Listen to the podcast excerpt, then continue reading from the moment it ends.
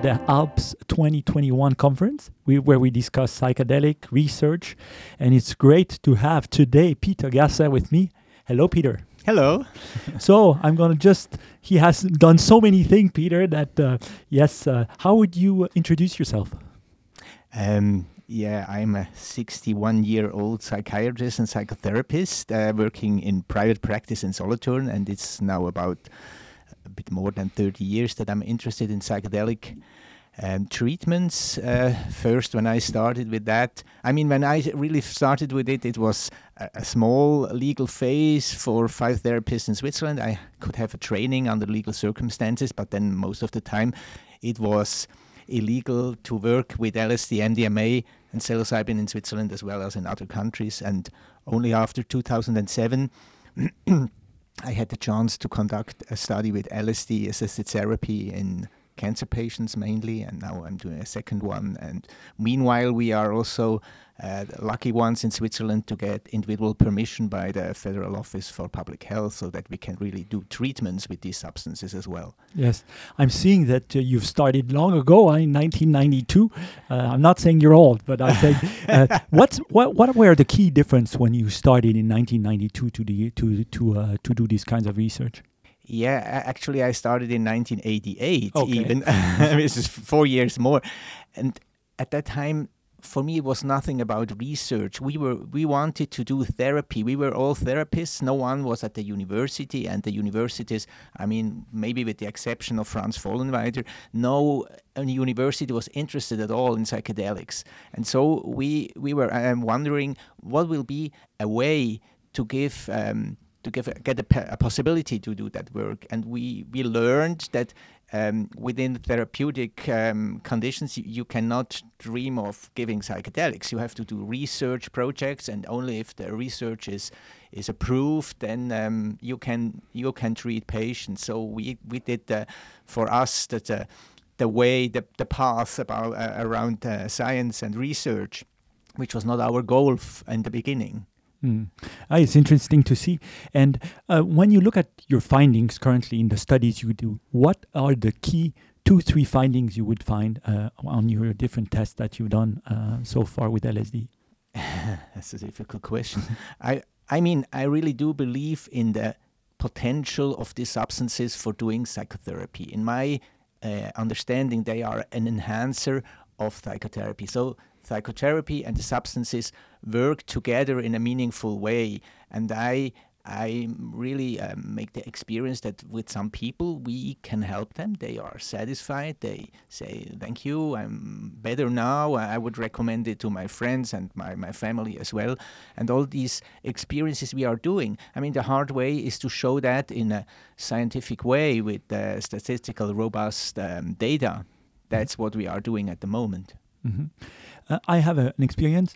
I have a question on the experience you have working with the government. Mm-hmm. Uh, we tried to make some politicians come at the Alps Conference 2021, and it was quite difficult. Mm-hmm. So, what is uh, your experience working with the government and politicians, and what maybe uh, tips and tricks can you give people uh, which are maybe not in Switzerland but in other countries?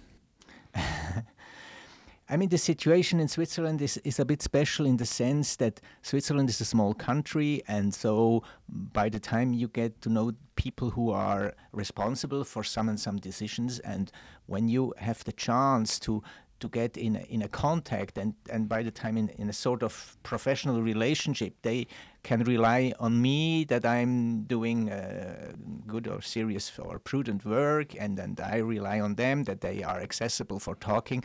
And so I would say about um, through relationship is the best way. But the laws in Switzerland are the same like in other countries and in general it is in general, it is not allowed to work with all these substances, with a small exception possible if you have a special case. And in, in that sense, we are lucky that the authorities now accept to that we can treat uh, special cases. Mm-hmm. But uh, what we didn't achieve until now, there is no change in laws, and mm-hmm. the political process to change laws is very difficult, especially in Switzerland. Also with um, the more conservative part of the of the parliament who is still in the majority, it is difficult to change the, the law on narcotic, narcotic drugs. There is not that much uh, an, an, urge or a, a, political will to do that. So for that, I cannot give tips. I don't know. I mean, Rick Doblin, for instance, I mean, he's a genius in lobbying, and, and he, he achieved a lot. That's we, we are. Uh, Who is Rick Doblin? Rock, Rick Doblin is the founder of of MAPS oh, yes. uh, Foundation Sorry. in the United States, and he arrived to to do MDMA research for uh, post-traumatic stress disorder, and maybe in one or two or three years, MDMA will become a prescribable medicine um, mm. because of his efforts. Mm. And he is much more lobbying but here in Switzerland, we have not that lobbying power. It's like more we go on these excep- exceptions the authorities can make. We use it, and it, it works at the moment. But I mean, that can change from one day to the other, and then uh, this possibility would be over. There is no right to do what we do, uh, special mm. right. Maybe we should vote for you at the parliament. Thank you. Yeah. I have a question because I saw a few researchers, all from Solothurn. Solothurn, for those listening to us, is a canton uh, and a city in, in, in, in uh, the German part of, of Switzerland. And there seems to be a lot of researchers from there. Why do you explain that? Yeah, I mean, the, when I did the training, um, it, uh, what I mentioned in the end of 80s uh, and uh, yes, beginning of 90s, there was one of these five therapists who, who, were allowed to work with psychedelics was situated in Solothurn. That I was in Solothurn was just by chance, but then Peter Oehen, my friend, he moved to Solothurn eventually because uh, he had a, a, new relationship to a, a wife, and then he moved there. And so, I mean, it's a bit I mean, it's really, I think, due to that person uh, who was there in the 80s, um, and me, by chance, was there as well. And so Solothurn has become kind of the, the secret center of psychedelic uh, research in Switzerland, therapeutic uh, research in Switzerland. For those who don't know, Solothurn is right next to Basel, also. Yes, where, yes, it's between often Bern was, and Basel. from there. Small, so maybe that there's an explanation. I don't know, something in the ether. Yeah. Uh, so we've seen a, uh, seen a regain of interest from also young people and uh, from I am I'm talking to students and all this on psychedelics. Um, is there any moment where you saw like a change in mentality uh, that you could see throughout the, the more than 30 years experience you have now?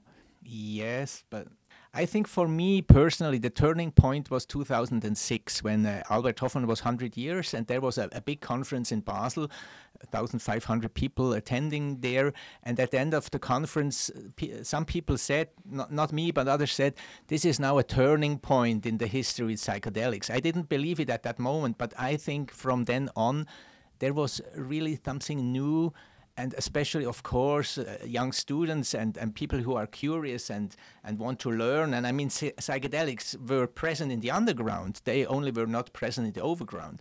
But from then on, it changed the interest to the overground, and it changed also that now academics, like psychology students, they really can plan for having a career as a researcher in psychedelics. That was not possible at all 15 years ago, mm-hmm. and uh, that has really changed. Mm-hmm.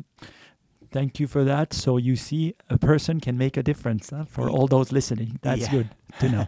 oh, what are your hopes for the future? So you, if you look at five down to ten years down the, the lane, what what are your hopes for the psychedelic research for the future? Yes, my hopes are that it will not go too quick and too easy. That the development of the drugs and the development of the therapies, because my my fears in some way is that the economic interest will take over. Mm-hmm. It will become too big, and this will um, change the whole situation. So I hope for diversity. I hope for cultural acceptance and um, for really have a, a broader um, a broader approach to psychedelics than only the the, the, be- the profit and benefit f- uh, in economic sense. And this is my hope for the next five to ten years that will really will be and become a, a broad movement and not only a, a business. Thank you very much, Peter Gasser. It's been a pleasure to talk to you. Uh, as always, you can find all the information on Peter if you go to alpsconference.com, and there you will find all the links to the show notes, to everything. And uh, we wish you a great day. Have a great conference.